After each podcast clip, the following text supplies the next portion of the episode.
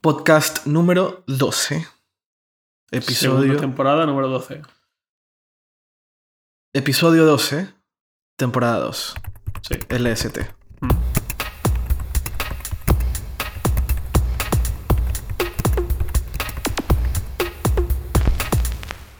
Una semana después de... No, ni una semana después de- del cambio de hipertextual. Del anuncio de, de hipertextual. Seis días después. Cinco, cinco días después. Em, pues queríamos hablar, empezar el podcast, no es la temática de hoy, pero queríamos empezar el podcast em, hablando unos minutos acerca de lo que estamos haciendo dentro de hipertextual, em, los cambios que estamos haciendo, que consisten básicamente en...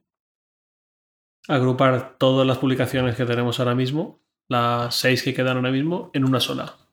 Agrupar Gizmología, Celularis, A1040, Apple Weblog, Vitelia, al foto en hipertextual. Pasar de tener seis marcas, seis publicaciones, seis equipos, seis. todo, a tener una sola marca, una sola publicación. Exactamente. Y la, la respuesta, la, la respuesta de nuestra audiencia ha sido bastante buena, ¿no? Sí, yo tú, es- el miércoles tenía el miedo de que no se entendiera muy bien, de que pareciese que simplemente estábamos matando el 1040 para poner su lugar hipertextual y matar el resto y poco más. Pero no creo que se entendió muy muy bien. Exacto, estoy de acuerdo. Para nosotros ha sido, han sido semanas bastante intensas, curiosas, y ahora seguimos en eso porque, porque claro, eh, ya está anunciado, pero, pero de adentro hay un montón de trabajo por todavía que hacer. Tenemos que un poco seguir adaptándonos a la nueva estructura. Tenemos que terminar de migrar el resto de contenido a hipertextual.com, a terminar de crear los canales porque cada...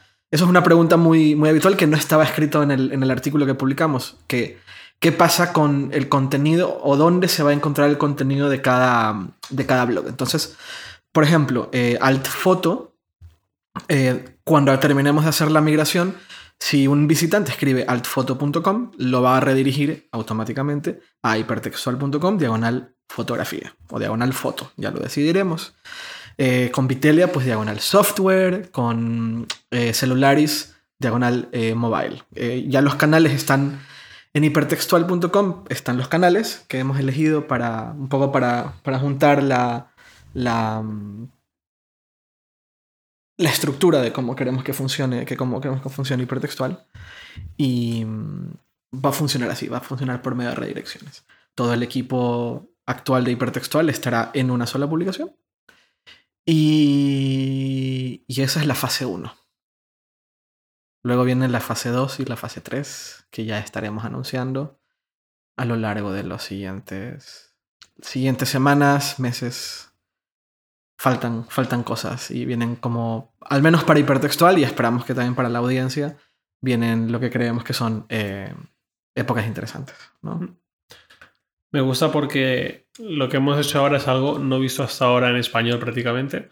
Si se ha hecho en español lo, lo desconozco, ¿no? pero creo que grandes grupos de medios, publicaciones, todo el mundo ahora mismo está, nosotros hasta la semana pasada estábamos en la misma, de tener una, una red de publicaciones, red de blogs, como lo quieras llamar, pero al final eso era pesado, porque por un lado era muchas publicaciones que controlar. Nosotros desde hace un año y medio fuimos cada vez a menos, agrupando y eliminando todo lo que no nos interesaba demasiado, o al mismo nivel que la tecnología y todo lo que la rodea. Y, y eso es lo que hemos hecho, es simplificar, que nos encanta. Bueno, Sí. en, esta, en esta oficina, en esta empresa, este ADN que tenemos, nos Ujú. encanta simplificar todo lo máximo posible Sí. y hacerlo todo lo más puro y limpio. Eh, Steve Jobs, creo que es inevitable citar a Steve Jobs, y ya sé, ya sé, el fanboy y tal, pero, pero es inevitable porque, porque creo que es una de las personas que mejor concebía eh, lo de enfoque. Eh, decía que enfocarse no es hacer una cosa, sino enfocarse es saber decir que no a muchas cosas que son importantes, además. Para nosotros hay temas que han sido muy importantes. Los videojuegos son muy importantes y tuvimos que, que matar el, el- el blog de, de videojuegos. Bueno, matar no es matar, porque al final el contenido, bueno, parte del contenido de, de videojuegos está, está ahora en hipertextual y le damos mucha importancia a videojuegos en, en hipertextual, pero esports era un tema que nos llama la atención, que nos gusta, pero no nos apasiona. Y sabemos que es importante, pero necesitamos enfocarnos en lo que real, realmente nos gusta. Entonces decidimos decir que no a eso. Eh, temas como la Fórmula 1, cuando tenemos el blog de Fórmula 1 o de, o de motor, son muchos temas que, que, como tú dices, que nos, que nos que sí que nos gustan, pero no terminaban de ser muy importantes para nosotros. Y la simplificación eh, requiere saber decir que no a muchísimas cosas, a muchas oportunidades, a muchas opiniones también de personas que consideran que no es el camino correcto y que hay otro camino que puedes recorrer manteniendo el multi, la multipublicación, por decirlo de alguna forma. Eh, y hemos tenido, bueno, hemos aprendido, yo creo que más bien es un tema de aprendizaje, un tema, eh, hemos aprendido a decir que no y sabemos ahora, o sea, ahora que lo hemos, bueno, ¿cuánto tiempo llevamos en esto? Meses. Sí, unos cuantos meses. meses en, en, el proceso. Eh, y bueno, de hecho, hace año y medio, me acuerdo que tú estabas escribiendo en esa pizarra, un, creo que era un viernes por la tarde. Sí. Y antes de irme me quedé hablando contigo y salió, creo que fue la primera vez que recuerdo que salió como esa idea muy en el horizonte, muy, muy a larguísimo plazo. Yo le veía, y le veía factible. Pues y este verano fue cuando salió de nuevo ya como algo, muy real. Algo que tenemos que hacer ya, sí. De verdad es que llevo mucho tiempo planeándolo. Y, y claro, ese, ese día en la pizarra era porque yo estaba tratando de... Es año y, ya es año y medio. Fue en mayo. Imagínate. Mayo 2013. Pues... Eh, no, mayo del 2012. No, 13. Mayo del 2013. Sí, fue cuando cerramos Cuchara Sónica, Cine, Motorfull, claro, Fórmula Actual, año y medio, sí, año y medio. Pues ahí era cuando yo estaba tratando de concebir lo que traía en la cabeza de hacia dónde deberíamos de llevar la empresa eh, en un pizarrón, o sea, tratando de agrupar las cosas, uh, qué es la, las temáticas o qué eran la, las, los caminos a seguir en, en, editorialmente, porque al final lo editorial es lo más importante y hipertextual. Y claro, es cierto, me había olvidado de ese día. Yo sí me acuerdo. ahí fue cuando, creo que ahí fue la primera vez que dije, ok, aquí es donde, hacia este lado tenemos que ir. Sí, no estaba muy claro aún y porque aún teníamos en marcha, se iban a cerrar, pero no estaban en marcha publicaciones de Fórmula 1 y de motor y de solo música y solo cine. Eran 12, en ese momento teníamos creo que 12 o 13 publicaciones. Era, creo que 14. Imagínate. 14 incluido nomadistas. Nomadistas, es cierto.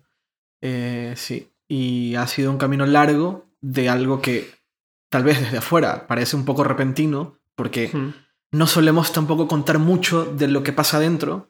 No hacemos mucho anuncio, no nos, no nos gusta, creo. Nos parece irrelevante. Tal vez, yo a veces siento que, que eso de contarle al mundo lo que estamos haciendo es un poco irrelevante porque las personas tienen como muchas otras cosas más importantes que pensar y lo que quieren saber de uno, lo que quieren leer de uno es lo, lo importante, que es información. Entonces contarles a ellos lo que estamos planeando un poco no tiene sentido. Eh, ahora nos parece lo suficientemente importante para contarlo, pero por eso tal vez parece repentino. Y no, esto ya lleva tiempo. No, solo lo anunciamos cuando quedaban dos días. Usé el tuit de 48 horas. Eso, eso. Y ahí fue cuando empezamos a, dejar caer que algo venía. Que algo venía, es cierto. Pues sí, lleva mucho tiempo pensándose. Em, se anunció, pues anunció el día, el día, el día miércoles pasado. Y, y bueno, aquí estamos muy felices y muy emocionados estamos también muy agradecidos con eh, la inmensa eh, mayoría de, respuestas y personas que nos han escrito eh, deseándonos suerte, deseándonos éxito, felicitándonos por la decisión. Usan mucho la palabra valiente, que es una palabra que se usa mucho alrededor del periodismo. Em, yo no soy muy fan de esa palabra, porque no creo que sea un tema de valentía, yo creo que es un tema de de... A ver, yo creo que valientes son otras personas. Yo creo que aquí estamos un poco eh, tirándonos al, al, tirándonos al agua, echándonos a la piscina, ¿no? Echándonos como... ¿Por qué no? Eh, eh, creo que es parte de lo que es emocionante el tener la capacidad de modificar el lugar donde trabajas. Mm. Y, y es eso, es eso. Entonces no sé si la palabra sea valiente. De todas maneras agradezco más que por mí, por el equipo, que es quien que es quien que, que, que, es lo que hace que hipertextual funcione y es em, agradezco mucho las palabras de la mayoría de las personas de todos en realidad todos han sido muy amables eh, eh, y las críticas que hemos recibido han sido bastante constructivas en, hmm. en, en, la inmensa inmensa mayoría han sido críticas muy constructivas hmm. hemos tenido eh, o hemos llegado a ver muy pocos mensajes de mensajes como en, en plan ataque, lo cual es, es, maravilloso. Sí, y las críticas que han habido o las dudas han sido, críticas han sido casi todas en forma de duda, en forma de, pues no estoy seguro de que esto vaya a funcionar, que es, es, normal y legítimo. No, no, claro, claro, total. Ni siquiera nosotros tenemos del todo claro que todo vaya a salir perfecto. Exactamente, y de hecho estamos eh, aprendiendo en el proceso. Mm. Nunca hemos trabajado en una empresa enfocándonos o volcándonos todos a una sola publicación y ahora estamos en el proceso de porque en teoría, o al menos desde atrás, un poco lo habíamos empezado a, hacer, ¿no? Un poco desde atrás ya estábamos tratando de eliminar divisiones internas de equipos y tratar de juntarlos todos, pero ahora sí, ya no podemos pensar en 7, o en 10, o en 12, o en 14, mm. sino ahora tenemos que pensar en uno. Y es un camino que nos toca recorrer y que lo vamos a hacer sin conocimiento. Y ahí vamos, ¿no? Y ahí vamos. Pues eso, eso en, eso en cuanto a, a, los cambios que están viendo en hipertextual. A, Viene, bueno, todo noviembre, probablemente parte de diciembre verán esos cambios. Eh, estos días hemos estado un poco, bueno, los días que, alrededor de los días que estamos grabando este podcast, estábamos un poquito complicados con servidores. Eh, ha, sido, ha sido, bueno, por muchos motivos, pero bueno, ahora creo que esos, esos problemas se han solucionado. Ya verán cosas, verán cambios y próximamente verán eh, la fase 2 del nuevo hipertextual. Ya lo contaremos eh, y vendrán, bueno, vendrán muchas cosas. Y ahora, eh, para centrarnos en el tema de hoy, hoy vamos a hablar de, de productividad, que es una... es un, un... Es un tema que nunca pasa de moda y que a todo el mundo le interesa, más o menos. Sí, y además que eh, genera un montón de discusiones, genera un montón de dudas hay como épocas de moda de cosas. Hubo una época en que estaba súper de moda el, el, el, Getting Things Done. Eh, ahora está muy de moda las apps, bueno, por obvios motivos, las apps móviles que te, que te ayudan a ser más productivo. Hubo una época en que estaba muy de moda cosas como Mailbox, que era productividad alrededor de los del correo electrónico. Que ahora ha vuelto con Inbox. Que ahora vuelve con Inbox y vamos a hablar ya del tema también. Eh, han habido... Eh, eh, bueno, también eh, creo que, la, eh, creo que la, nube y, el, y, el, y, la, la, situación esta de, empezar a sincronizar todo en todos estos dispositivos también ha traído nuevos jugadores al campo de la productividad, tipo Evernote y demás. y para hablar de, del tema de la, de, la, de la, productividad, y que es un campo muy grande, vamos a, vamos a empezar con algo que yo he dicho más de una vez. Y que cada vez que lo digo genera un montón de dudas alrededor de, esto, porque además es un tweet, entonces carece de contexto y no es claro de dónde viene y por qué lo digo. Yo, yo digo lo siguiente, que cada vez que una persona decide usar un software de, de, o un cliente de mail para manejar su productividad, está entregándole el control de su vida a otros. Yo cada vez que lo digo, recibo bastantes respuestas diciéndome a qué te refieres, ¿por qué le estás dando el control de tu vida a otro si el, si el mail es tuyo y tú decides, con, tú decides ver qué, contestas y qué no? Eh, o, simplemente no se entiende a qué me se refieren con le das el control de tu vida, porque suena muy fuerte. Vale, ¿qué sucede con el mail? El mail es probablemente una de las cosas que más, en mi opinión, ya tú me dirás si para ti es igual, pero en mi opinión es una de las cosas que más afecta la productividad de una persona. Porque a ti te quita mucho tiempo además porque te quita tiempo, porque te interrumpe, porque tú no puedes marcar, bueno, puedes, pero no, depende un poco cómo te manejes con el mail, pero el, común denominador es tener un, software de mail que cada vez que te llega un mail te manda una notificación. Que significa también que a muchas personas, cada vez que le llega esa notificación, sea lo que sea que están haciendo, paran de hacerlo, sacan el móvil o abren la aplicación en su, en su ordenador, en su computadora, y leen lo que les ha llegado. A veces es un mensaje sin importancia, puede ser spam o puede ser una notificación de algo, pero a veces es algo que implica que tienen que hacer otra cosa o una cosa distinta a mm. lo que ya estaban haciendo. Un ejemplo muy, muy habitual es en empresas de contenidos como nosotros, es que eh, estamos haciendo lo que sea que estamos haciendo, llega un mail donde significa que, una, ponte una nota de prensa importante, entonces todos paran su trabajo y se vuelcan a esa nota de prensa importante, pero En ámbito laboral es, puede ser el mail del jefe, puede ser un mail que convoca una reunión de último momento entonces tienes que ir a hacerla. El tema es que el mail es un matador, es un asesino de la productividad, en mi opinión. Lo cual es curioso considerando que hay, hay software y hay aplicaciones que supuestamente te ayudan a ser más productivo a partir de lo que te llega por correo electrónico. Lo cual para mí es, es como contradictorio absolutamente. No puedes... Y, y, bueno, no, para no desviarme, eh, es, ser más productivo por medio del, del correo electrónico. Es decir, te llega un mail y tú lo que puedes hacer, y esto sucede con Mailbox, llega el mail y tú puedes crear algo, o, también con Inbox, tú puedes crear algo, un, un to-do, un pendiente, a partir de un correo que te llegó. Lo cual además te genera una capa más de, de, de, ocupación, ¿no? O de algo que tienes que hacer en tu día. Es algo más que tienes que hacer en tu día a partir de un mail que te llegó que tú no decidiste que ibas a hacer. Y por eso digo esto. Entonces, dicho, dicho todo esto, em, ahora mismo tenemos dos, creo que son dos como estrellitas alrededor de la supuesta productividad en el mail. Uno es Mailbox y el otro es eh, Inbox. Inbox. ¿Tú usaste Mailbox alguna vez? Sí, usé Mailbox. No, no me gustaba, no, no la llegué a usar más de una semana o dos quizás. Por dos motivos principales. Uno, no me, no me convence que dar por leído un mail y hacer el swipe hacia la derecha y hacia el visto significa que ese mail se archiva porque yo un montón de veces necesito ver ese mail más de una vez, más de dos veces, o necesito responder al día siguiente, pero no en ese momento. Al mismo tiempo, eh, joden bastante que se te quede esa lista como de. Ese enfoque que tiene Mailbox de tu, tu bandeja de entrada tiene que estar siempre vacía. Sí, el, inbox cero. Sí, siempre te está premiando. Y oye, a lo mejor por lo menos este mail me tiene que durar una semana ahí. O más, o no lo sé, pero. Eso por un lado. Por otro lado, porque acepté probar el formato que propone de hacer recordatorios, lo que tú has dicho. Me llega este mail, ok, eh, ya lo veré esta noche. ¿Esta noche? No. si yo estoy deseando eh, llegar a casa, hacerme la cena sí, y desconectar un poco. Exacto. Y ver una serie sin interrupciones del trabajo. ¿Y para qué? Para que a las 11 me diga, oye, que esto no llegas a hacer. Claro.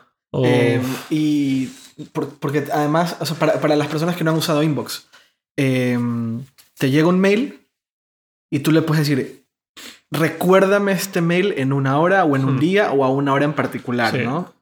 Eh, que es un poco, para mí es un poco el, equivalente a esto, es que eh, es, como, es como hacer, es como tapar, o sea, como que tienes problemas, o como que tienes problemas y los tapas un rato diciendo, hmm. esto se va a desaparecer, hmm. ya volverá, no importa, pero una hora más tarde, en mi opinión, probablemente tengas muchas más ocupaciones como para darle atención al mail que supuestamente, eh, que, en su momento tú creías que te iba a, que te iba a, que, podías darle, darle atención en una hora. Mm.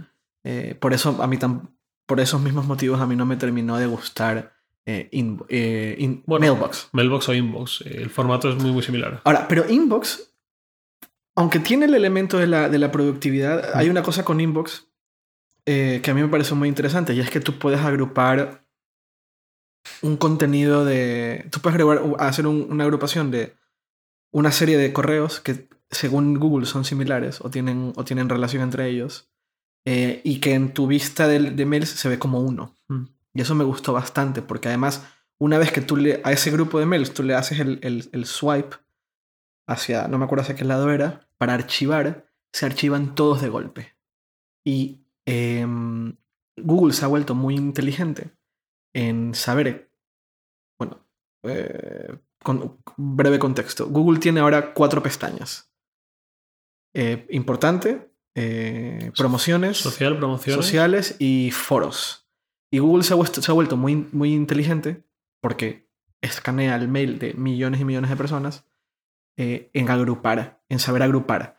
Y Inbox extiende esa, esa, lógica de, las, de las pestañas. Entonces, por ejemplo, sabe perfectamente cuando se tratan, cuando son mails que tienen relación con viajes.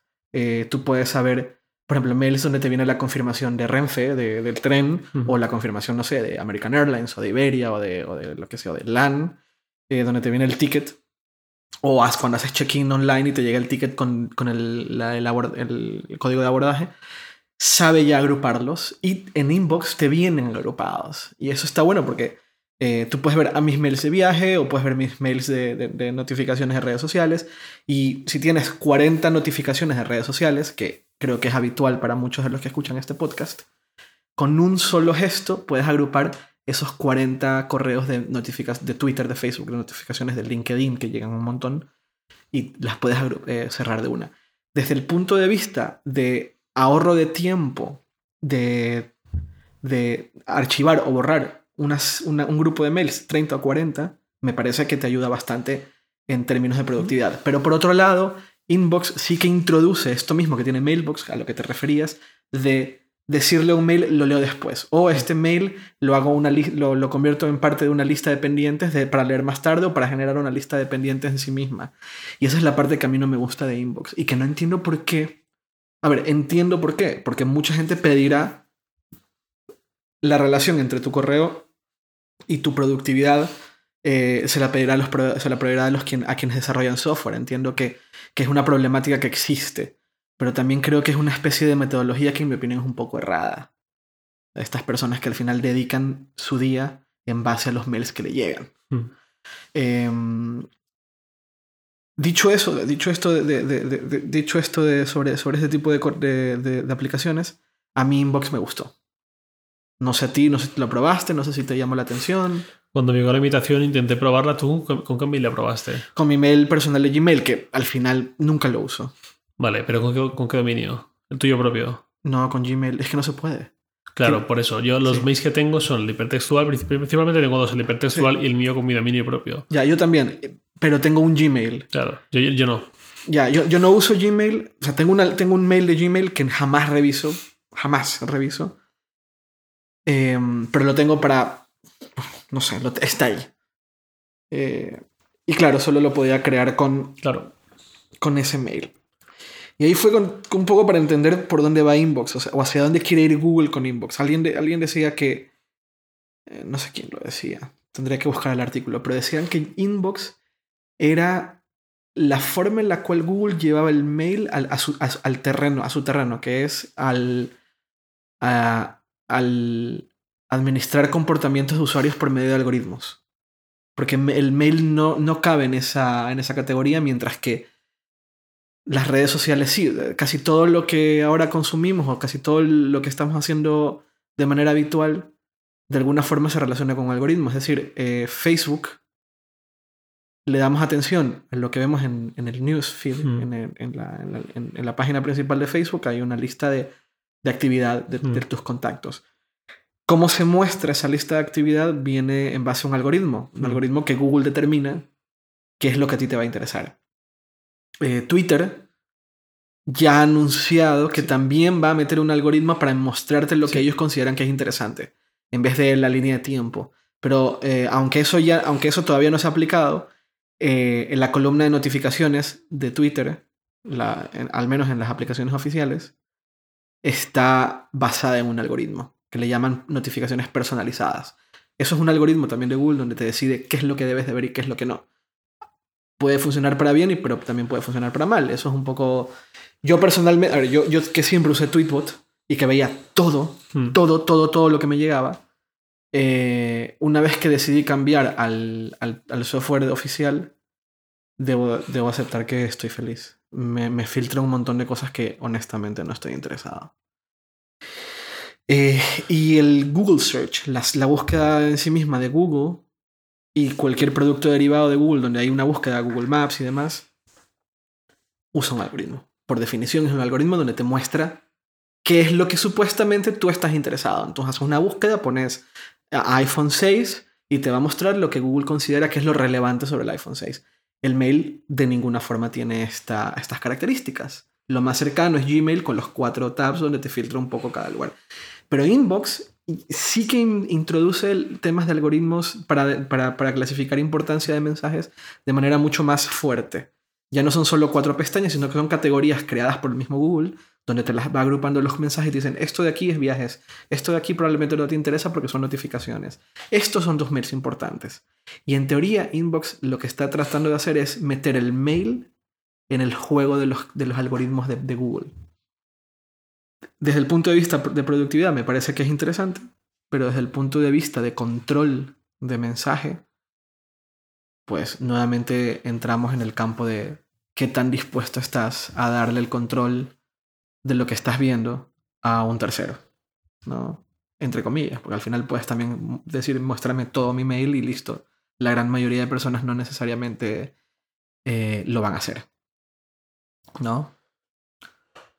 Sobre Inbox, eh, creo que es quizás la única, la única propuesta con posibilidad real de convertirse la transformación del mail en 25 años. Porque en 25 años el mail, en Internet ha cambiado absolutamente todo, pero el mail es quizás lo único que ha seguido tal y como estaba. Sigue siendo mensajes enviados, recibidos a una persona o a grupos, con adjuntos o no, y, no, no, pasa de ahí. Y llega un montón de propuestas intentando revolucionar el mail y ninguno lo ha conseguido. No. Y con Inbox es la clave lo que tú dices, el algoritmo, la forma en que te muestra la información. Igual que Facebook lo cambió por completo, igual que Twitter también lo va a cambiar, seguramente pensando únicamente en el dinero. Es decir, pensando únicamente engagement. en... Eh, es, es engagement a cambio de... A ver, a cualquier empresa de redes sociales o al mismo Google le conviene, mientras más tiempo un usuario dedica, le, dedica tiempo al, al, al, servicio o a la propiedad, eh, en teoría es un usuario que, que tiene más valor. Y claro, al final es eh, un, es, un, es, un, es, un, es una especie de trato, ¿no? El usuario dice, tú me das el servicio gratis, yo, me, yo, me, yo acepto tus, tus tonterías, tus condiciones, ¿no? Y acá es un poco lo mismo, ¿no? El inbox, por un lado, te puede servir muchísimo, te puede aumentar la productividad en ciertos casos, a cambio de Google va a saber tus hábitos de, de, de uso de correo. Los va a usar a su, a su beneficio. No va a saber quién eres. Eh, eh, todo esto se hace de manera anónima. Al final a Google no le interesa que a ti, Javier, qué es lo que tú, Javier Lacorte, particularmente haces. Le interesa como masa. Mm. Eh, y eso lo usará en su, a su favor para, hacer, para, para mostrarte publicidad, probablemente, y ganar con ello dinero, ¿no? Que es lo que está haciendo también, bueno, están haciendo todos ahora, la gran mayoría de empresas de plataformas eh, se basan en algoritmos a cambio, algoritmos gratuitos a cambio de mostrarte contenido patrocinado, ¿no? Twitter, Facebook, eh, LinkedIn, todos están haciendo un poco eso. nos hemos ido un pelín de productividad no, no, pero, a algoritmos. Sí, sí, sí, pero, pero, pero, pero hay que entender que, que, que, todavía estamos alrededor del. O sea, alrededor de. de, de, de ir del mail. Y, y, creo que redes sociales de cierta forma entra un poco en el, en el juego de la productividad. Eh, porque... Eh, y productividad en el sentido de tratar de sacarle el mayor provecho posible al tiempo. Mm. Eh, Facebook, por medio de su algoritmo, supuestamente intenta eso. Intenta que entras a Facebook y le vas a dedicar cinco minutos, vas a ver lo más importante. ¿O no? Y eso ya es el algoritmo de Facebook que decide qué es lo importante. Y con Twitter un poco lo mismo. Abres el Twitter, ves tu timeline, tu, tu, principal y, y dices, ¿a qué me han dicho? ¿Qué me han respondido? ¿Qué me han favoriteado? ¿Qué me han mm. retuiteado? Y ves la lista de, de notificaciones personalizadas. En una vista de un minuto, en teoría vas a entender, vas a tener como más claro lo que está pasando que si ves todo y tienes que ir escaneando manualmente. Mm. Ahí supuestamente hay un juego de productividad en el sentido de que tu tiempo se ha aprovechado de mejor forma. Pero, pero no sé, porque porque lo que tú me decías antes de empezar el podcast es muy real. Cada persona concibe la productividad muy a su manera. Y una fórmula no necesariamente aplica a todos. Claro, yo sobre todo veo que hay. En Twitter sigo a gente que está enfermísima y súper enganchada con la productividad. Y tiene un montón de aplicaciones. Siempre está intentando sacarle punta, querer atajos, querer y yo no estoy en ese nivel. No, digo que, no digo que sea malo ni bueno, simplemente es eso, que cada uno tiene su forma de organizarse. Mm, para mí la base, base total de la productividad es matar a distracciones. Eso es lo que más lo que más siento que me mata. Alguna tarde trabajando o no trabajando, sino haciendo una tarea mía personal. Em, siento que desaprovechado el tiempo, siempre es preocupar de las distracciones. Hay que matarlas como sea. ¿Y qué, mm, qué, cuáles son los pasos que tú tomas para tratar de... Porque esto, esto entramos en el campo de la, de la procrastinación. ¿no? Sí, también. Básicamente, que son las distracciones o que estás escribiendo un mail importante o que estás haciendo un artículo importante o lo que sea tu trabajo y de repente le dedicas cinco minutos al Facebook y no son cinco minutos, son 20. ¿Qué es lo que haces tú o qué sueles hacer tú para intentar eh, quitarte de encima distracciones? Lo primero, móvil en modo no molestar, para que ni se encienda la pantalla ni suene nada salvo las llamadas. Eh, cierro Tweetbot. Siempre hablo de usar el Mac. De usar sí, en tu, el en tu, en tu- en tu portátil, sí. Eh, cierro Tweetbot. Tweetbot. En algunos casos cierro mail. Tweetbot el cliente de Twitter, sí. Sí, el- sí, Twitter. Que son todo lo que es envía notificaciones que no son muy relevantes. Y a veces creo que me pasa, a lo mejor estamos en la oficina y estamos eh, hablando, hay dos conversaciones paralelas o lo que sea, y de repente parezco un borde de mierda seguro, pero simplemente es que cojo, enchufo los auriculares, me los engancho en la cabeza, me pongo a mirar al frente eh, y empiezo a escribir con IA Writer en pantalla completa. Pantalla completa para que no veas nada más Claro. que el texto, ¿no? Claro, ejemplo, tengo que hacer una reseña. Y una reseña que no quiero que se posponga mucho más. Eh, pues cierro todo lo que me pueda provocar una distracción. O sea, un, un recuadro en la esquina diciendo que alguien en Twitter me ha dicho algo. Todo eso fuera. Si no, es que no. Aunque solo esté 25 minutos, pero 25 minutos así, con pantalla completa, sin que nadie te hable, sin hacer nada que no sea escribir, dan para muchísimo. De acuerdo. O Hay un- 30 o 40 minutos. ¿Conoces el método Pomodoro? Sí. Bueno, nunca lo he usado. Lo usé hace años. Lo intenté poner en práctica, pero tampoco me. ¿Cuántos eran los, los espacios de 25 minutos? eh? Yo vi 25-5, 35-5 o 30 Sí. o 35-10. Vale, el método Pomodoro, para los que no sepan, se trata de lo siguiente. Em, eliges una sola tarea a la cual le vas a dedicar 25 minutos seguidos. Y una vez que terminas esos 25 minutos, tienes que levantarte de tu escritorio o donde estés, darte una vuelta, hacer cualquier cosa distinta a lo que estabas haciendo durante 5 minutos. Luego te vuelves a sentar para acabar lo que estabas haciendo. No recuerdo si en el método Pomodoro te, te daba un límite de, de, de- periodos para una sola tarea. No sé si es que después del tercer periodo tenés que cambiar de tarea porque no le ibas a acabar nunca. Pero eh, hay gente que, que jura eh, y que defiende a capa y espada el método Pomodoro. Yo lo he intentado y, y debo aceptar que cuando lo he intentado, eh, de cierta forma, es, soy productivo, pero, pero no he tenido el hábito. Eh, y hay un montón de aplicaciones alrededor del método Pomodoro que básicamente lo que hacen es marcarte el tiempo. Es decir, eh, tú le pones empezar Mm. y a los 25 minutos te manda una, notif- una notificación y te dice para. 5 minutos, te vuelve a mandar una notificación y te dice sigue. Y le das. Pero siempre tiene que ser una tarea. No puedes usar esos 25 minutos para darle 5 minutos a esto, luego 4 minutos a lo de acá y luego 10 minutos a esto. Sino una sola tarea, mono, monotarea, pantalla completa como tú usas, a solo eso. Requiere de mucha disciplina. Porque no puedes ver tu mail, porque no puedes eh, revisar si en el Twitter te han contestado, no puedes levantarte a tomarte un café. Tienes que dedicarle los 25 minutos íntegros a la tarea que estás haciendo. Yo creo que cuando trabajas solo es maravilloso. Yo esto los métodos Pomodoro los hacía cuando trabajaba en casa. Pero creo que en una oficina no es tan simple. Claro. Porque siempre van a haber interrupciones. ¿no? Sí, va a haber alguien que necesite consultarte algo como mínimo. Y ya se te manda el traste del pomodoro. Exacto. A mí no me gustaba, uno por eso, y dos porque... Porque tampoco me gustaba escuchar un pitido y decir, ya, paro. Con una palabra medias, con una frase medias, no, ya paro, ya, así. No, oye, a lo mejor estoy inspirado y en vez de 25 minutos puedo aguantar 40 perfectamente y me sirve muchísimo. Y a lo mejor en vez de 5 minutos para descansar necesito 10 o 12 o 2.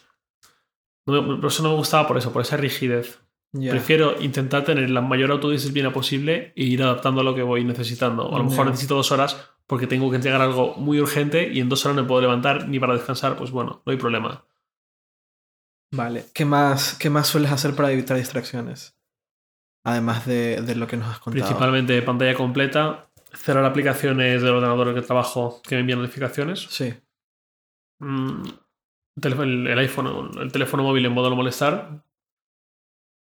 Eh, y con eso, en teoría, vale. Y auriculares, porque los auriculares no solo, aunque a veces los pongo que no escuche música, son una señal al resto de que... De no, interrupción, ¿no? Exacto. Eso es una... También es algo que, leí eh, en términos de productividad que es muy interesante, que en una oficina, sobre todo las oficinas como, como esta, donde no hay... Nosotros trabajamos en un lugar donde básicamente son dos escritorios grandes eh, comunales, comunes.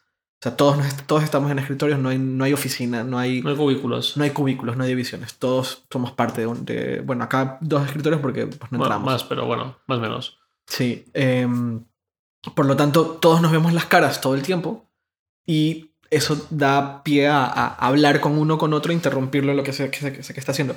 Y que en ese tipo de oficinas el protocolo dicta que si tienes puesto audífonos, cascos o como le digan, eh, es por favor no me molestes ahora que estoy muy ocupado. Y me pareció muy interesante porque, porque, porque es una buena forma de hacerle saber a tu entorno sin tener que ser el pesado que dice por favor no me interrumpas, que por favor no me interrumpan. Em, ¿Qué software usas para escribir a pantalla completa? Y, y iWriter. Y iWriter. A, mí, me encanta. Además, el, nuevo. El Pro. Está súper chulo, sí. Sí. No sé si hay versión para PC, pero para Mac es sin duda, y lo digo de verdad, y este, este es, por este sí que juro, sí juro mi, mi, mi lealtad absoluta, es el mejor software para escribir texto. Es ultra simple, usa Markdown, que mm. nosotros somos fanáticos de Markdown, mm. eh, y tiene, tiene modo pantalla completa y también tiene el modo enfoque, que te enfoca el texto de cada párrafo, de cada línea que estás escribiendo. Entonces un poco te quita inclusive las distracciones del propio texto y te enfoca solamente en lo que estás escribiendo. Tiene una versión para Mac, tiene una versión para, para iPad y para, para, iPhone y que está todo sincronizado por medio de iCloud eh, y que es maravilloso. Em, eh, volviendo brevemente al correo, ¿qué software, ¿usas algún software de mail? ¿Usas versión web de Gmail? No. Tampoco. ¿Usas mail.app? Sí. Mail en, Mac, mail en iPhone y en iPad y Gmail solo en Android. Yo no puedo con mail.app. Me parece un horror, me parece súper pesado y lento. A mí es revés. Llevo, llevo desde que me compré el primer Mac usando mail y solo he dejado de usarlo para usar Gmail vía web dos días. Nunca podía hacerlo más tiempo. Vale. Yo, yo uso Gmail vía web. Soy fanático de, los cuatro, de las cuatro pestañas. Me filtran un montón el correo. Eh, y, y eh, uso la versión de Gmail para iOS que es bastante cutre, es bastante fea, pero es lo que uso porque vienen las cuatro, las cuatro pestañas. Pero yo tengo una guerra en contra del mail en, particular y hablaremos de eso y un poco mis, mis consejos para las personas que decidan emprender la guerra en contra del mail. Y he, he pasado de recibir 150 mails al día, una cosa así, una cosa bastante ridícula, a recibir 30. 30, como mucho 40 cuando es un día ocupado. Eh, y de esos 40 o de esos 30, 5 son importantes, el resto son cosas que no le tengo por qué dar atención en el momento. Ya hablaremos de eso. Eh, entonces, hablamos del método Pomodoro, hablamos de las técnicas, tus técnicas que yo comparto, creo que son bastante, por un lado obvias, pero bastante buenas de... Porque a veces lo obvio no es lo, lo, lo que inmediatamente piensas, pero creo que es lo, lo que debes de hacer cuando quieres trabajar en una cosa. Y quería hablar un poco del método GTD, del, del Getting Things Done, del cual se habla demasiado, pero creo que mucha gente no termina de entenderlo. ¿Tú alguna vez lo has aplicado? ¿Has intentado mm, aplicarlo? Sí, lo he intentado. ¿Y? Nunca me ha durado tampoco demasiado. Vale. Vamos a dar contexto del GTD. Eh, el Getting Things Done es un libro escrito por David Allen. Es un libro no muy largo, donde él te cuenta primero, ¿lo has leído? Sí, sí, lo leí hace. Justo cuando tenía hipertextual un poquito. Alguien de dentro me lo recomendó. Vale. Te cuenta un poco qué onda con su vida y te cuenta después cómo se organiza y lo de las tarjetas, lo de los. Bueno. Es un método que implica cambiar por completo tu vida alrededor de, de, una, de, una, de una forma en donde requiere un montón de disciplina para hacer las cosas. Eh, vienen un montón de consejos y hay una especie de religión atrás del Getting Things Done y eso ha causado una, un sinfín de aplicaciones, de webs, de metodología en software alrededor del Getting Things Done. eh, yo tampoco he sido capaz de, marcar mi vida alrededor del Getting Things Done. Hay ciertas características y ciertas cosas que durante mucho tiempo apliqué alrededor de Getting del método, que un poco me fueron quedando, pero que ya he, dejado de hacer por completo para otra, para una metodología completa que también ya podemos hablar de eso de después. Pero si alguien está interesado en usar el método Getting Things Done, le recomiendo dos cosas. Primero, que vayan y compren el libro y lo lean, pongan su vida en pausa unos dos, tres días, organicen toda su vida alrededor de la metodología y la intenten aplicar por lo menos un mes. Si viven con alguien o si viven en una oficina, o sea, si tienen gente con la que trabaja, van a tener que un poco hacerles saber que estás aplicando el método porque hay ciertas cosas que no se pueden pedir igual y tú ciertas cosas vas a terminas dejándolas de hacer o, haciéndolas más, más, rápido. Un poco descolocar a las personas que están cerca tuyo. Em, el libro, bueno, se venden, lo venden en absolutamente todo lado, es súper conocido. Y hay muchas aplicaciones, particularmente Things, creo que es la aplicación más cercana al GTD. Mm. Eh, es, una, es un software bastante caro. Sí, cuesta 45 euros dólares más o menos la versión de Mac. 8.9 la de, la de iPhone y la de iPad no era universal, ¿verdad? Había otra No, no, creo que cuesta 20. sí, creo que estaba 18, 19. Bueno, eh, Things es caro, pero también, como, al igual como viene del mundo de Getting Things Done, hay gente que, que jura y perjura a favor de, Things. Y toda la, la interfaz eh, se basa en, el, en la metodología de Getting Things Done. Yo les recomiendo, hay gente que me ha venido a decir que que, que ha intentado con, con el GTD este y que no puede. Yo le digo, pero leíste el libro. Y me dicen, no, no, no. No hay que leer ningún libro. Esto es una metodología. Pues no, no, no. Esto no es una lista de tareas. no, no, no. Va bastante más allá. Así es. Les recomiendo mucho que, por favor, em, si, si están buscando una forma de cambiar la manera en que se organizan, porque de verdad son súper desorganizados y no ven por dónde, tal vez, tal vez el Getting Things Done es la, la, solución. O no, porque nuevamente, eh, repito tus palabras, la, la, organización es muy personal. No necesariamente lo que le funciona a uno le funciona al otro. con unos mínimos. ¿A qué te refieres?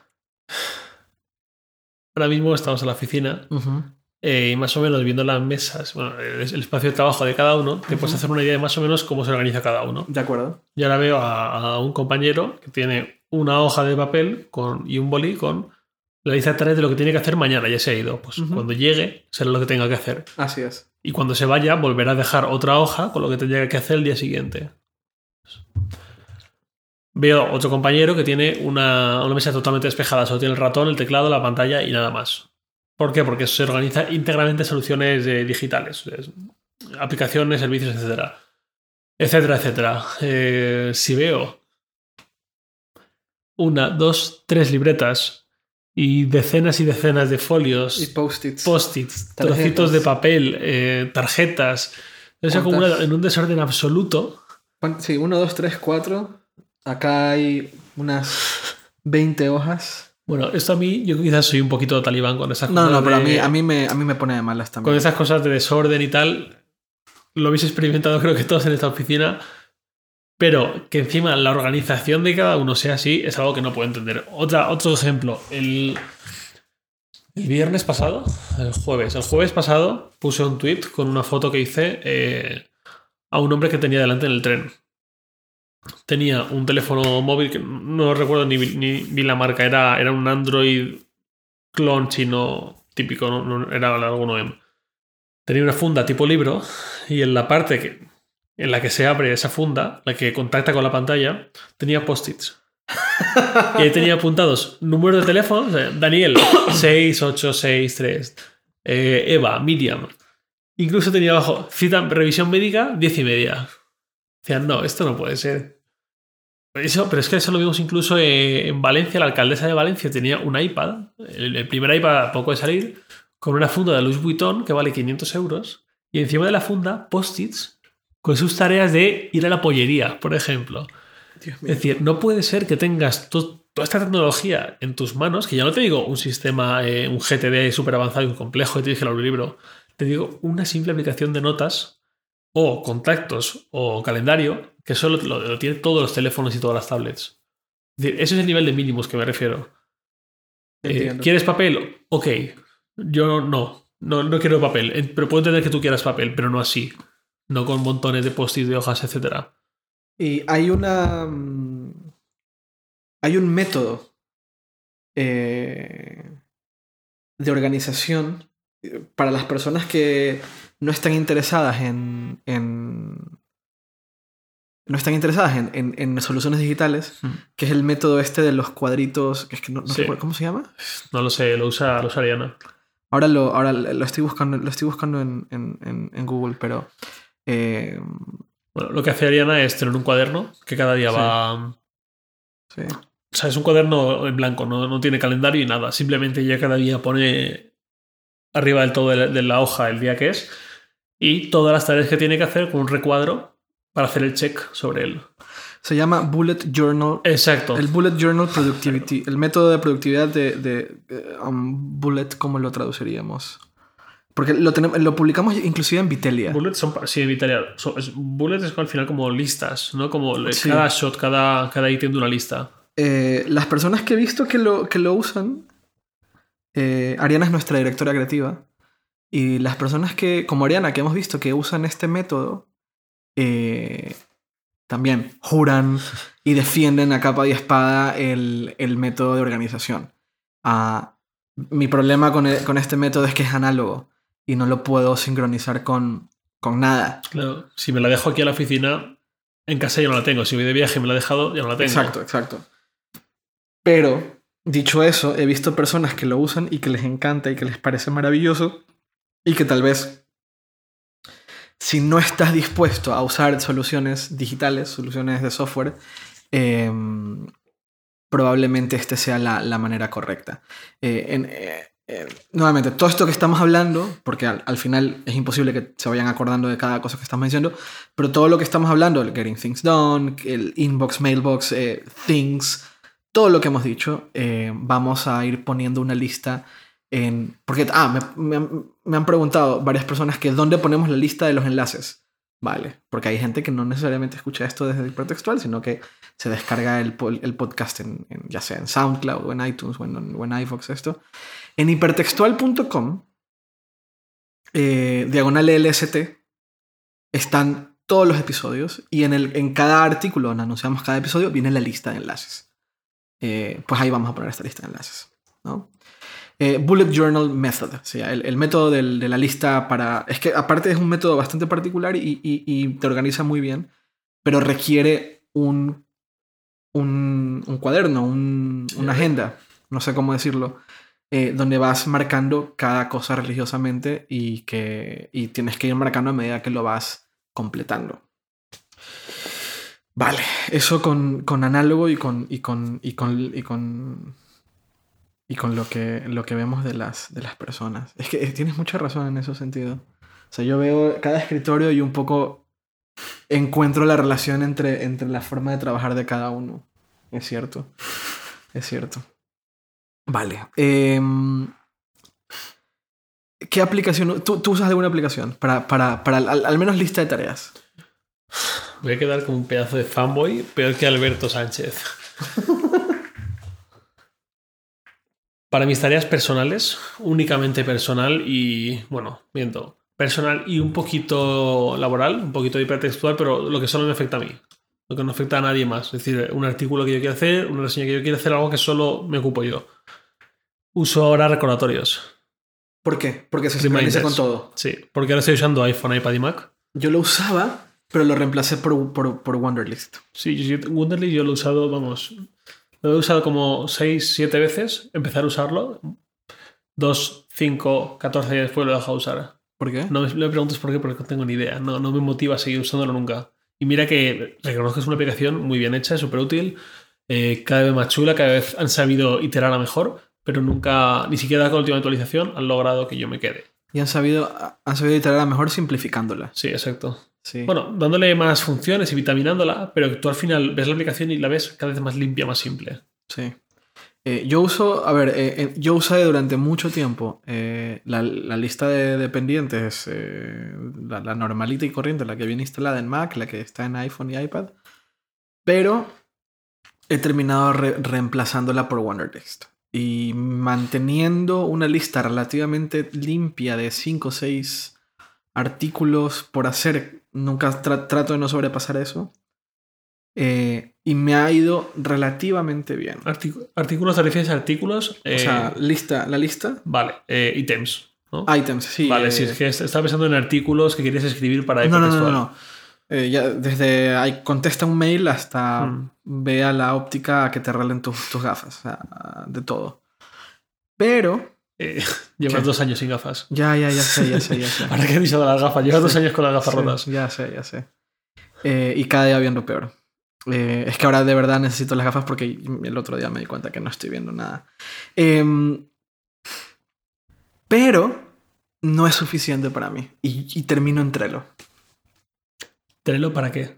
Para todo. Es que Para también tus asuntos personales. Sí. El Trello al que tenemos acceso a algunos. No, ese, ese, ese pero tengo Ah, otro más. Otro, otro, Sí, solo, sí, solo tú. Sí, vale. Y ahí es donde quería, quería un poco dar mi, mi experiencia con aplicaciones. ¿Qué sucede con lo que yo- con lo que, con- conmigo? Que, que, cuan- que, que para mí el tema personal y profesional se mezcla. Porque gran parte de mi vida es hipertextual. Entonces, no, no puedo separar por completo lo, lo uno de lo otro. Wonderlist me doy cuenta que termino usándolo para lo que quiero que nadie vea. No porque me dé, no porque me dé vergüenza, porque sea malo, sino porque es muy personal. O sea, por ejemplo, arreglar las gafas, ¿no? O sea, yo- a, a mí, ¿de, qué, de, qué, ¿De qué te sirve a ti verme Mm. en, mi- en el Trello que tengo que arreglar mis gafas? En ese Trello he visto cosas peores. ¿Sí? sí. Vale, pero yo tengo un Trello eh, que es el Trello eh, donde, donde todo el mundo me pide cosas por hacer y, la, la, la intención de tener ese Trello era que la gente que, con la que trabajo sepa en qué estoy. E- Ese, ese, ese efecto no ha funcionado porque eh, un poco ha sido como el el donde se le piden las cosas, donde me piden las cosas, sin más. Pero debería ir más allá. Eh, Esto también es un poco dinámica de trabajo, pero eh, mi, mi objetivo con ese Trello era que un poco todos sepan dónde estoy o qué tan ocupado estoy. Eh, ha funcionado a medias, pero yo tengo otro Trello mío, donde nadie más tiene acceso, donde sí que meto un montón de cosas y donde no me siento limitado por Wonderlist, porque Wonderlist son como items, como, Sí. como campos, una línea. Añadir una nota elaborada ya es más. Y- sí, más exacto. Tú puedes entrar y le puedes poner cuándo quieres que te recuerde o cuándo Sí. debería estar listo, pero nada más. En cambio, en Trello, y para mí Trello es la herramienta de organización, sin más, es la herramienta de organización, por, por- por- y, la uso, y la uso en todo aspecto de mi vida, en hipertextual se usa extensivamente para todo. Trello te- es excesivamente flexible. Tú puedes crear cuantas columnas quieras. Y si tú quieres tener una sola columna donde vas poniendo todos tus pendientes, sin más. Pero tú puedes crear todas las columnas que tú quieras y puedes usar eh, un, eh, algo como Scrum. O sea, que, que vas, paso, vas, vas moviendo las, Mm. las, las, las tarjetas, porque funciona a base de tarjetas, de un lado al otro en base a dónde está. Pero cada tarjeta te permite hacer un montón de cosas. Puedes poner listas dentro de las tarjetas, puedes poner notas, puedes poner imágenes, puedes poner archivos, puedes poner mil cosas.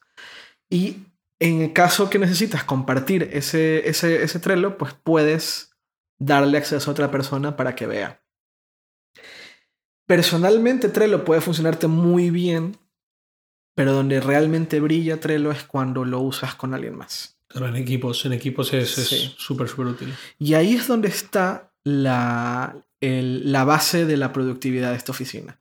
O sea, yo cuando veo cómo, usa, cómo usan Trello en el equipo de diseño y desarrollo, es increíble, es maravilloso. Sea, tenerlo abierto y ver cómo van trabajando es, para mí es increíble. Pero también lo usamos para coordinación editorial, lo usamos para un montón de cosas más.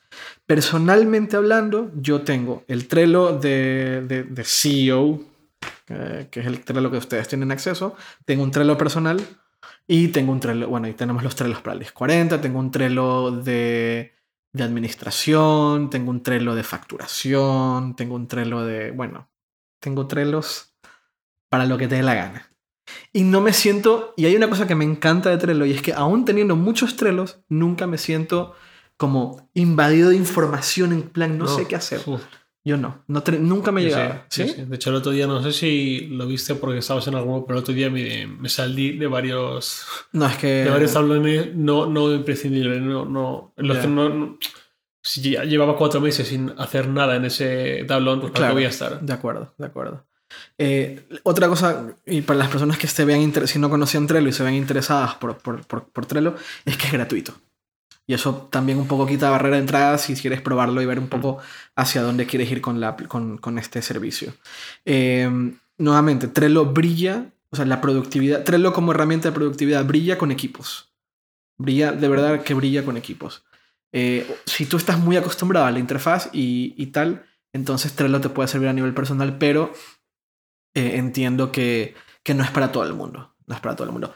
También eh, hay una ventaja con Trello y es que tiene una aplicación de iPad que funciona muy bien. La aplicación, han, han, han actualizado la aplicación para iPhone. Entonces en iPhone 6 y 6 Plus se ve de maravilla. Es la pantalla grande y tienes todas tus columnas. Se ve increíble. Lo pones en modo horizontal y la ves así todo largo. Es increíble. Es súper bonita. El, eh, el Está hace- bien para Android. Sí, sí, Y para además Android. hoy hemos visto primeras capturas de cómo se Trello con Material Design. Pues imagínate. La verdad es que hay mucho desarrollo atrás de Trello. Y si yo tuviera que hablar de una sola, o sea, si, tuvieran, si me pidieran que sol- use una sola aplicación Mm. para mi productividad, yo terminaría diciendo Sí, o sea, Trello, Trello Trello. sin más. O sea, es a donde iría. Por encima de cualquier otra cosa. Y hay otra categoría de personas que usan el calendario para organizarse.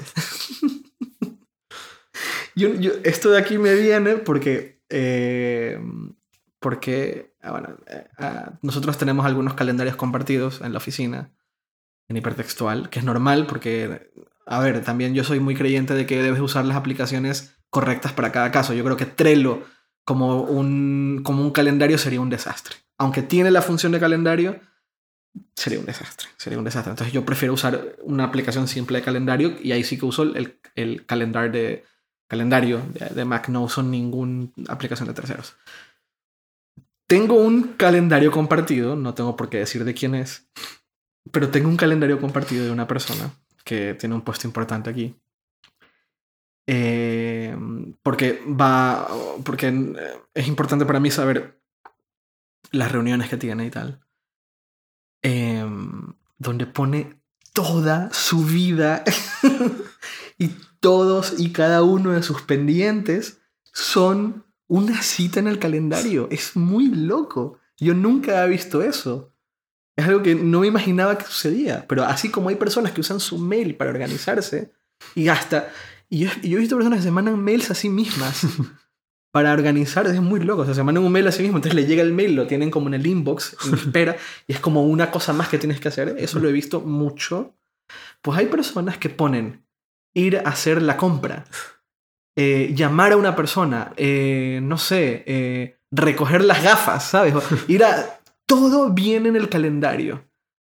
Y no sé qué pasa cuando no lo puedes hacer o no lo puedes marcar como completado, porque en un calendario no hay, no hay como un check de, de, de completado. No sé si es que luego lo arrastran a otro día, en plan, vamos para acá, no lo he completado, lo pongo en dos días más. Patada hacia adelante y seguimos. Ajá, exactamente.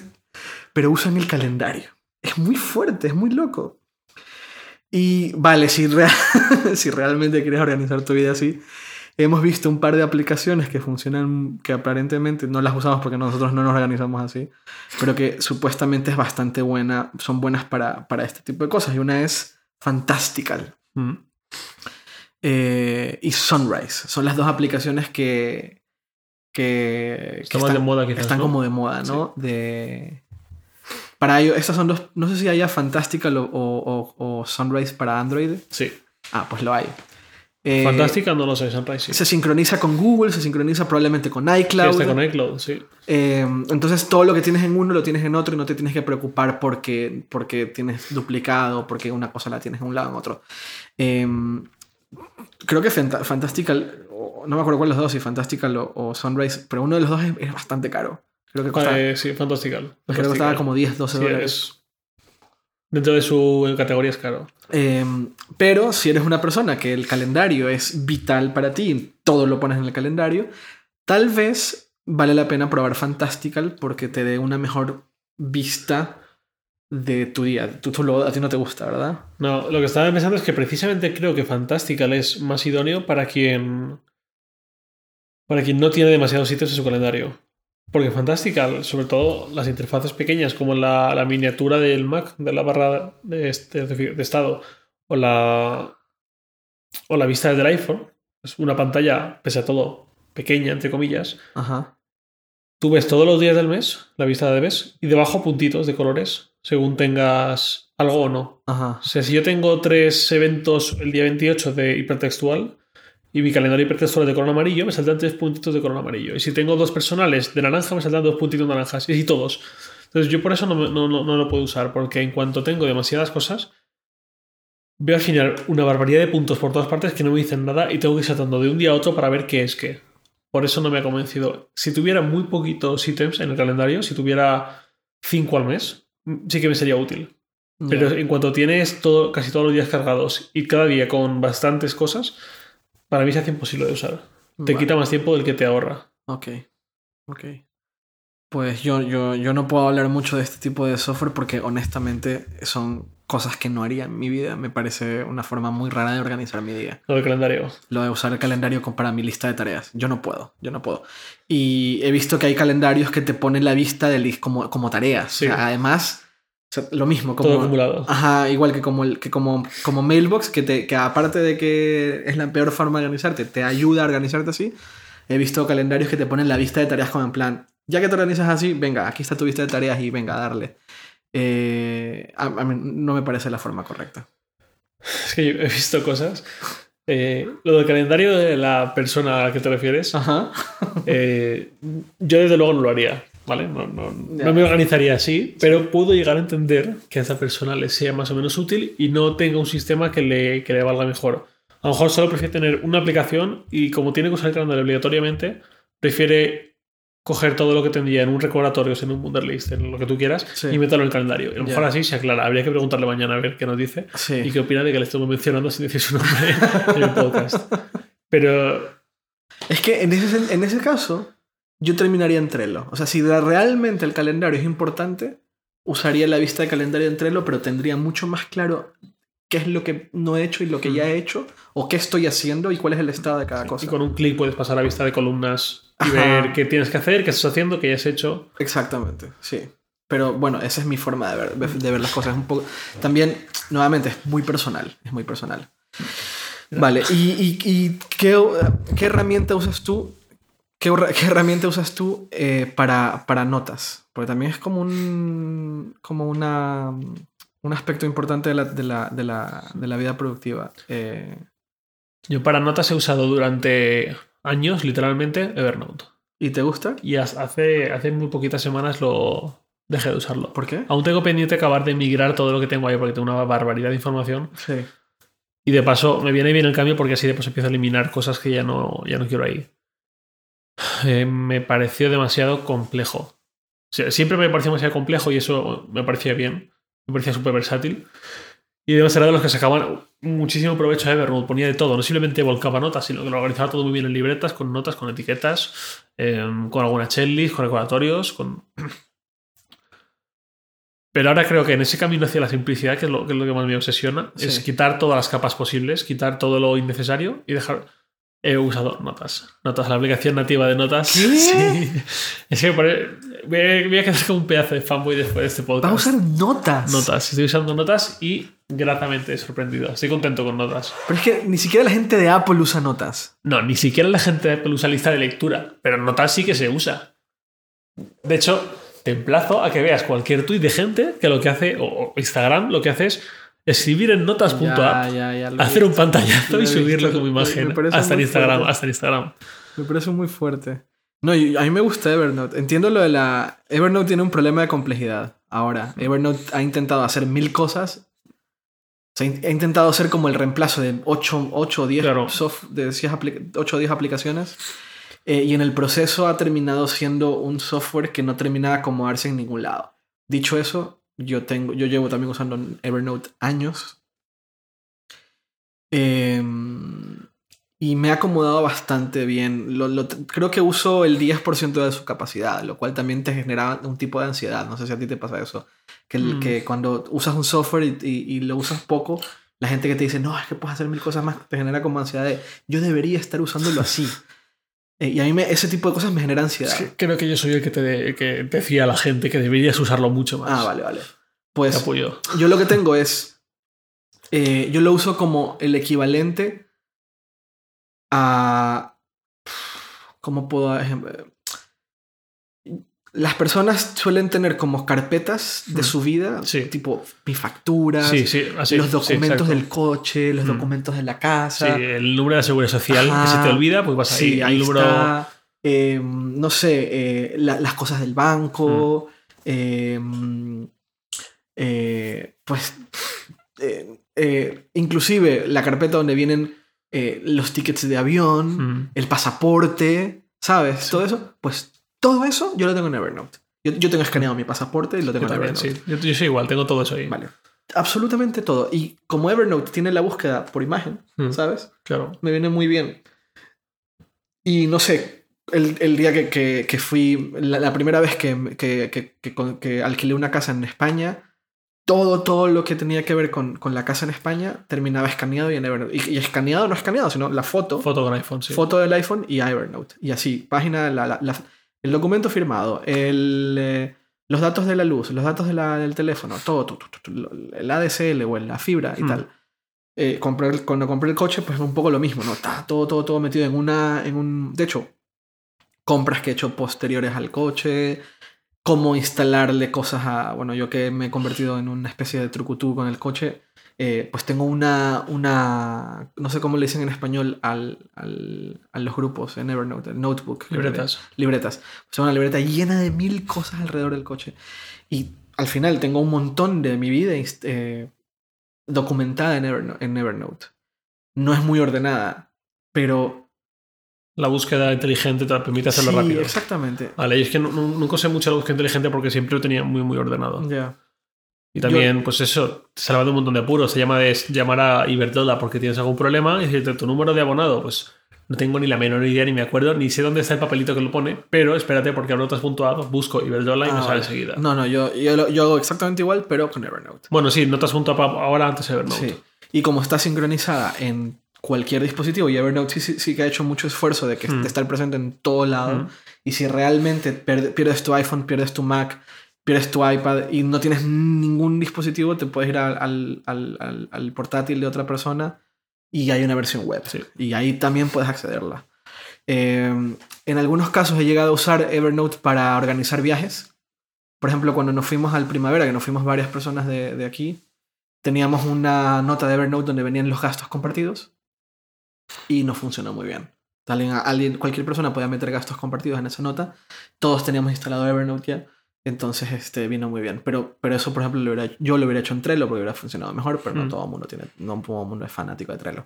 Pero Evernote es una aplicación que ya está como presente por, en muchos lados Mm. y en ese caso muy particular me vino muy bien. Para viajes, en mi opinión, Evernote es oro, oro puro. Porque inclusive puedes meter el código de. El código que te trae. que, que te llega de la. De la del, del check-in online. Como suele ser una imagen, yo Mm. la meto en Trello. Yo la meto en, en Evernote. Entonces, yo creo un. eh, creo una nota donde pongo el viaje. Pongo, qué sé yo, ponte tú, Madrid, México. Fecha, Madrid, México y el día de la, de la salida. Viene ahí el hotel donde me suelo donde me van a, donde me va a quedar. eh, quién me va, si es un evento, quién me va a recoger en el aeropuerto, por cualquier cosa, el número de la persona que me va a recoger en el aeropuerto, la, el- la imagen del check-in online eh, y cualquier otro dato que considere relevante para el viaje. Lo marco como favorito, de tal forma que se me ponen offline. Y yo sé que en, ese, en esa página tengo absolutamente todo lo relacionado con el viaje. Y que si una persona no me vino, si la persona no me vino a recoger al aeropuerto por X o Y, hay un teléfono al que puedo llamar. Si nadie me contesta y no me queda otra y por alguna emergencia tengo que llegar al hotel, vienen los datos del hotel. Eh, y ahí me ha funcionado muy bien. Me ha funcionado increíble. Increíble. Ahora, ahora que las, las aerolíneas tienen, tienen passbooks y puedes usar passbooks para el check-in online, pues va perdiendo. Ya no suelo. Ya no, ya no, ya no siempre meto el, el código del, del check-in online en, en Evernote, pero hasta hace poco la gran mayoría de aerolíneas te mandaban el check-in por medio de mail, no necesariamente por passbooks, Mm. eh, y pues lo metía en Evernote directamente. Y en mi opinión es una forma bastante útil de usar, eh, de usar, de usar la, aplicación porque nuevamente se sincroniza en todo lado. Entonces, X o Y motivo está toda esa información organizada, entre comillas, en una sola nota en, en un lugar. Y tengo yo también una, una, una libreta de viajes. Entonces tengo, ahí tengo años de viajes. En algún momento me ha tocado ver cuándo me tocó ir a tal lugar o, o cuándo fui a, a otro lugar y simplemente me meto en Evernote y veo, Mm. Ah, mira, tal día, tal fecha estuve en tal lugar. Y me funciona bastante bien.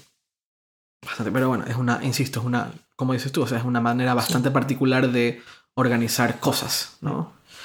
Em, ¿Qué más? ¿Qué más nos queda? Creo que un podcast en el que hablamos de productividad no nos queda completo si no hablamos de automatización. Ajá, ok. ¿Usas IFTTT? ¿Y intentar? Sí, sí, sí, yo lo ¿Qué, uso qué recetas así, las más importantes, las que. Las que más Mm. notas que funcionan? ¿Las que qué? Las que más notas que funcionan, las que no las ves funcionar, pero ves que todo está en su sitio porque te lo hace automáticamente. Eh, tengo una que cuando... Tengo una que cuando llego a casa, Mm. o sea, cuando estaciono el coche en el parking, prende las luces de la casa. Ah, gracias a. Entre Automatic, que lo tengo instalado en el coche, Mm. Automatic te permite mandar cosas, mandar como... Vale, Automatic es un aparato que se conecta al puerto, al- a todos los coches des- después del 2000, creo que el 2004, 2003 o 2006, no me acuerdo, tienen un puerto, es semi-estándar, es relativamente estándar. Que está debajo del volante. Ajá, está justamente abajo. Pues eso es un aparatito que lo conectas ahí, tiene Bluetooth y se conecta con tu, con tu teléfono. Es una especie de fuel band, pero para coches. Mm. Y tiene geolocalización. Entonces tú le puedes, por medio de IFTT, decirle que si estás en cierto lugar o sales de cierto lugar, haga cierta cosa. Puedes hacer cosas simples como llevar un registro de a qué hora sales y a qué horas vuelves de casa. Pero también puedes hacer cosas como si llegas a casa o si llegas a una zona, eh, active algo. En este caso, yo tengo un Wimo conectado, a- conectado en casa y tal. Entonces, cuando yo me estaciono en el parking de casa, prende las luces. Y, eh, bueno, en, en- en algunos casos no, tú puedes poner la hora. Puedes decir que si es después de tal hora, Mm. hazlo. Si no, no. Eh, si yo llego al parking de casa, prende las luces de casa. ¿Vale? Esto durante los... entre semana. Fines de semana cambia. Eh, tengo... eh, ¿Qué más? te- ese es los que, honestamente, es los que más uso, la verdad. Y eso también lo podemos hacer con, con, lo, con, la, con, con Philips Hue, que es lo que, los que patrocinaron el podcast pasado. Puedes hacer exactamente lo mismo. Puedes hacer que si llegas a... entras o sales de tal zona, Mm. eh, tengan un comportamiento. Y también, si tú tienes en casa Philips Hue y Wimo, puedes hacer que si pasa algo en Wimo, también pase en Philips Hue. Entonces, no necesariamente, eh, no necesariamente tiene que ser un solo proveedor, por decirlo de alguna forma. Esa es una de las, esa es una de las cosas que más uso, pero que de cierta forma no... Es, productivi- es productivo en el sentido de que ahorras luz. Quizás en ese sentido no sé tanto productividad como, no sé. es comodidad. Sí, curiosidad, comodidad, algo así. Eh, eh, empieza como una novedad, como en Hmm. plan, ah, mira, la casa automatizada, Sí. pero honestamente, cuando ya lo estás usando, es bastante práctico, porque la luz no... eh, no, sé, no sé cómo explicarlo. eh, hay cosas que estás tan acostumbrado a hacer, pero cuando se empiezan a hacer automáticas es... No sé, no, no, no decir que es, es cool, claro es cool, de repente llegas a casa y todo está prendido, y si no, no está prendido, ¿sabes? Pero por otro lado te genera cierto nivel de comodidad. Eh, no sé necesariamente productividad, pero yo es una de las cosas que a mí más me gusta de, de, de, de, de IFTT cuando, cuando rompe la barrera virtual y pasa en la vida real, ¿sabes? Sí. Es, es muy loco. Eh, pero a nivel productividad pura y dura, o sea, productividad en, en- en términos de que dejo de hacer ciertas cosas, yo uso más bien IFTT en plan, si publico una foto en, en Instagram, Mm. eh, se manda como un tweet, pero con la imagen incluida, no el enlace a Instagram. Sí, para que quien ve Twitter desde vía web, por ejemplo, pueda ver la foto, la Ajá, sin tener que hacer clic, no, si no ve nada. Eh, tengo un registro de cuando, de cuando llego a la oficina por medio de geolocalización. Entonces, tengo puesto que cada vez que, que llego, que entro a esta área, em, ponga, ponga la hora, o sea, ponga fecha y hora en una, en una hoja de cálculos de, de Google, de Google Drive. Por mero curiosidad por curiosidad, personal. saber cuándo entro y cuándo salgo de la oficina. Entonces siempre lo hace. Eh, pero productividad, productividad, productividad. eh, no, creo que no. Creo que no he llegado a ese punto. Automatización de cosas, de, de- de cosas más de productividad, creo que no, no he llegado a hacerlo. No sé, no sé tú. No, tampoco. Y es algo que me parece súper, súper interesante. Creo que IFTT es el tipo de servicio, bueno, mejor dicho, es el servicio, porque prácticamente está solo como monopolio de la automatización, que en los próximos años tiene que crecer muchísimo. Sí. Y, está logrando inversión, está logrando cada vez más socios, Ajá. más gente interesada importante en la industria. Pero mira lo que, te, lo que te digo, por ejemplo, esto de las luces. Que es relativamente básico, pero que si empiezas a, a- a- a meterle un poco más de, de- de complicación alrededor del tema, te puede, generar una, te puede llegar a generar cierto nivel de, de productividad en el sentido de ahorro de tiempo. No, no tengo muy claro. A ver, así como yo no, yo no imaginé que, que hace, o sea, hace, hace un año yo no imaginé que si cuando llegara al, al- al parking de mi casa. Porque, ojo, cuando voy con el coche no es lo mismo cuando yo voy caminando. Porque cuando voy caminando no lo hace sino que porque usa el automatic del coche. Yo normalmente llego a casa en el coche, entonces es, lo normal es que se prendan las luces cuando llego a casa en el coche, pero no necesariamente cuando voy caminando. Y eh, hace un año yo no imaginé que iba a ser posible este tipo de cosas. Imagínate cómo estaremos en tres. Claro. Cuando ciertas cosas de la, de la cotidianidad, eh, por medio de reglas, de la, del, aparte del mundo real, se empiecen a hacer solas y que te quitan tiempo para tú poder dedicarte a otras. Porque ahora, por ejemplo, eh, Belkin, con lo de Wimo, lo está empezando a aplicar a, a ollas arroceras, a, a sartenes, que se pueden activar o desactivar en base a reglas o por medio de internet. Es decir, eh, tú sabes que vas a llegar en media hora a casa, dejas todo listo y de manera remota en una aplicación del- de, tu, de tu teléfono activas la olla arrocera para que cuando estés llegando a casa ya esté listo eso. Eh, y eso lo está haciendo ya Belkin. Entonces, eh, tal vez ahora no es. No, no pasa más allá de la, de la curiosidad y de la tontería de no tener que llegar a aprender la. a- que cuando, bueno, cuando abres la puerta y ves las luces, las luces prendidas de tu casa y sa- sabiendo que se acaban de prender hace tres minutos, honestamente no está mal. Pero no, que, no, es más allá de encender un switch y listo. Pero es el principio, en mi opinión, de algo mucho más grande a nivel productividad que ya traspasa el, el software y que ya se, se empieza a meter en la cotidianidad, ¿no? en lo- en lo normal, en lo cotidiano. Eh, entiendo, por ejemplo, que, que hay personas que usan eh, IFTT con, con Automatic para cosas más avanzadas que yo no he tocado. En plan, eh, si viene, por ejemplo, eh, si, si tienes un coche un poco más viejo y tiene más fallos, tú puedes llevar como un registro de cuando te genera un, un fallo y lo puedes poner en una, en una hoja de cálculo y después eso se lo puedes presentar a tu mecánico. Mira, esta fecha, esta hora me generó esta, esta luz. En mi caso, bueno, tengo la, la suerte de que el coche no genera luces de fallos, pero habrá gente que sí. Y eso viene bastante bien a estar sacando una libreta, decir, este día falló tal cosa, Claro. no me acuerdo cuándo. Acá te lo registra automáticamente. Y eso yo creo que para personas que tienen un coche con fallos, que a muchos les pasa y es lo habitual, le viene bastante bien porque todo eso te lo, te lo registra automáticamente. Y sobrepasa el simple, las simples dos aplicaciones, que es lo que la gran mayoría de gente suele usar con IFTT, ¿no? Pero también hay software de automatización que funciona solamente en la compu, en el, en el portátil, ¿no? No necesariamente funciona con servicios de internet. De hecho, Mac, O- eh, el sistema Mac OS X tiene, tiene un automatizador para generar un montón de tareas, pero esto ya es muchísimo más, ya aplica mucha más flexibilidad y cierto conocimiento de programación, en el cual si haces algo o si haces una tarea muy repetitiva, eh, tú puedes crear un método de automatizarlo. Eh, lo habitual es si eh, cambiar tamaños de imágenes o, o cambiar formato o, o optimizar imágenes usando algún software de terceros que soporte Automator, que es el software que tiene, que tiene Mac. Y he visto que hay un...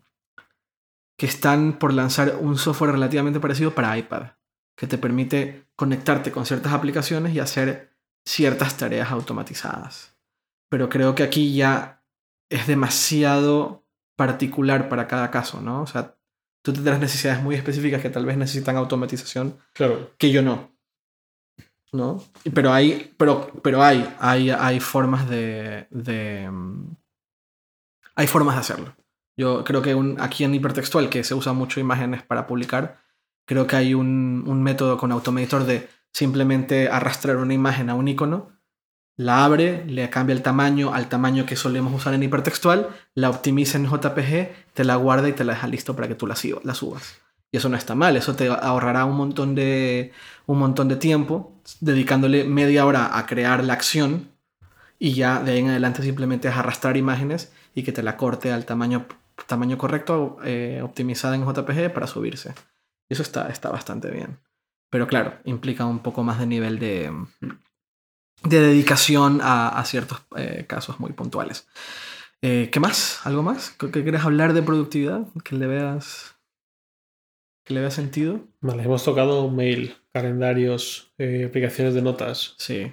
Eh, GTD, GTD, recordatorios, Pomado- Pomodoro. automatización, Pomodoro, que es ya como curiosidad para hacer un poco el toque de humor después de todo lo que hemos hablado de productividad pura y dura. Es lo más loco que has visto tú en productividad, entre comillas.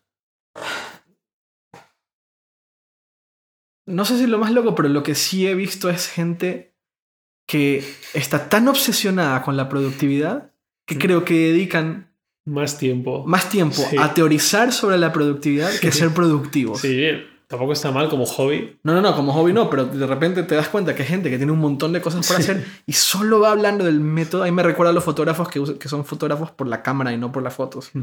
Les encanta el tema de la productividad, pero no son particularmente productivos porque le dedican mucho tiempo a la productividad en sí misma. Eh, eso yo creo que es algo que he visto bastante. Claro, bastante. si dedicas una hora y media al día a estar en el App Store viendo qué novedades hay, qué aplicación de algún desarrollador remoto que nadie conoce te puede ayudar a cortar unos segundos de tu día, estás quemando horas y horas y horas y días de tu vida al final. Exactamente, exactamente. Eso lo he visto bastante, pero también eh, vale contextualizar. Hay gente que dedica, o sea, que es parte de su labor, de parte de su trabajo. Hay Mm. gente que, que publica artículos sobre Sí, productividad. y que- Federico Vitici o nuestro Juan Díaz, que es nuestro Vitici particular, Sí, por ejemplo. Eh, es, es un caso particular, sí. eh, eh, pero claro, eh, he, visto que, gen- he visto gente que está obsesionada con encontrar la aplicación perfecta para la productividad y es que creo que al final no la hay. Yo creo que no existe, o al menos todavía no existe una aplicación que te... Que, que realmente sea la perfecta para productividad. No, creo que lo más cercano es Trello para equipos. Y solo para equipos. Y, y Trello, una vez que estés dispuesto a, a adoptar cierta metodología, porque al final, por muy flexible que es Trello, Mm. eh, la limit- hay una limitante de columnas y, y tarjetas. Columnas y tarjetas. Entonces tienes que adaptarte a, a la idea de, de, de que las columnas van a servir para algo. Puede ser para un flujo. O sea, una columna. El flujo habitual es eh, por hacer, haciendo, terminado. Es el flujo habitual. Y que pones en una lista todo por hacer. eh, cuando estés haciendo vas arrastrando y tener la disciplina de arrastrar para Ujú. que cuando estés haciendo. Y otra arrastrando para terminado. Esa es la más habitual, pero puedes adaptar, puedes cada columna llamarlo como tú quieras y cada tarjeta llamarla como tú quieras. Puedes aplicar, te dejan usar creo que 5 o 6 tags y llamarlo como quieras. Entonces puedes usar los tags para des- describir los que están en proceso y no las columnas. Y las columnas las usas para categorías de, de, de tareas. Mm, Entonces acá tienes sí, las tareas de casa, de trabajo, de... Pa- parejas que están trabajando juntas, por ejemplo. Sí. que yo, yo veo, veo el uso de Trello, no solo aquí en hipertextual, sino fuera. Y de esto no puedo hablar, pero he visto cosas loquísimas con ciertos usos de Trello. Que es lo que tú dices. Se adapta, cada, cada grupo que usa Trello se adapta, pero he visto cosas que, que no, eso no es adaptación, es mal uso. Ya, simplemente. sí, sí, hay, bueno. hay de todo, hay de todo. Pero, pero, pero yo me quedaría con lo que, con lo que decías, eh, que para mí es fundamental. La productividad eh, es basa- se basa en intentar hacer eh, las cosas bien en el menor tiempo posible. Y no todos funcionamos igual. Y siempre habrán ciertas herramientas que se adapten mejor a tu vida. Claro. A tu profesión, a tu día a día. Y perder un poco la ansiedad de todo el mundo está usando esto, yo también debería ser parte. Es decir, a lo mejor eh, hay un grupo de personas que están usando mucho el correo electrónico o la publicación en un CMS y tú encamisas casi todo el día el teléfono, por ejemplo. Pues, o de reuniones, o en la calle de un lado para otro. O que cambia muchísimo el día a día. Hay, un, hay una, ahora que hablaste de lo del teléfono, hay una cosa que, que, no hemos hablado y que yo creo que no vamos a hablar porque no, no, yo creo que ni tú ni yo estamos calificados para hablar, pero eh, los CRMs. O sea, hay esto, para el que no sepa qué CRM son, eh, eh, CRM es un administrador de relaciones con personas. Eh, los CRM se usan a nivel industrial en prácticamente cualquier empresa que da servicio al cliente y son CRMs inmensos. Salesforce es uno de los principales proveedores de CRMs, pero también hay CRMs muy básicos como Highrise, que es el que usaba los de Basecamp, tienen Highrise. Em, y personas que están todo el tiempo en el teléfono, que es lo que acabas de decir, por eso me acuerdo de los CRMs, sí que dependen muchísimo de un CRM para llevar registro de, la, de lo que ha hablado, de lo que quedaron, de lo que no hablaron. Y... Es una mezcla de una agenda telefónica y un Trello. Exactamente. Pero toda su vida y todo su trabajo y toda su labor va alrededor de lo que dice el CRM. Y ahí también viene ahí sí que viene y está bien usado, en mi opinión, eh, cuando hay que ya volver a llamar o cuando hay que volver a mandar el mail, eh, en base a lo último que te puso, que estará anotado. Eh, hay CRMs que se mezclan con tickets de soporte técnico, mm. dependiendo un poco de la empresa.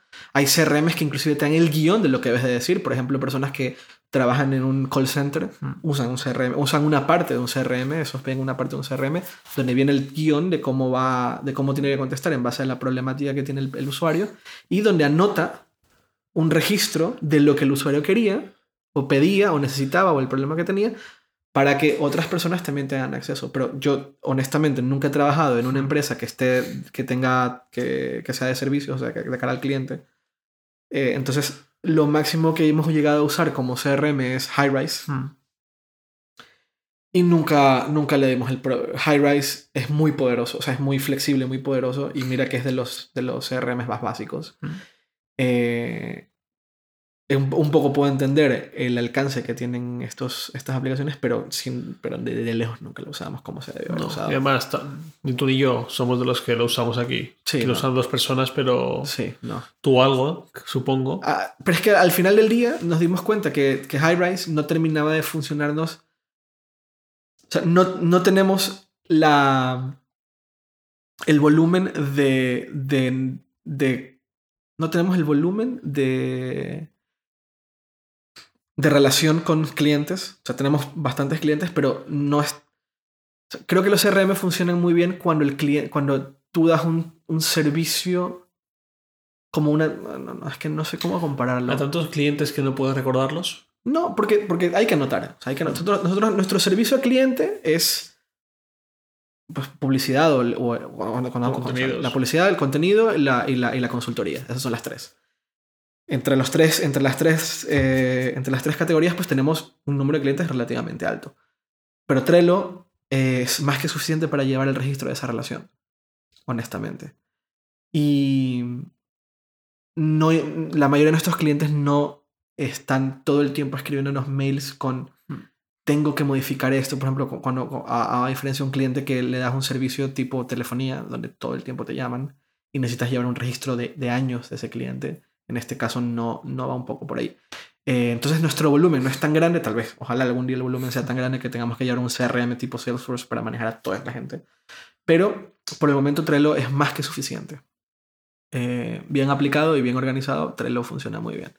Eh, y en el CRM también se puede llevar inclusive finanzas.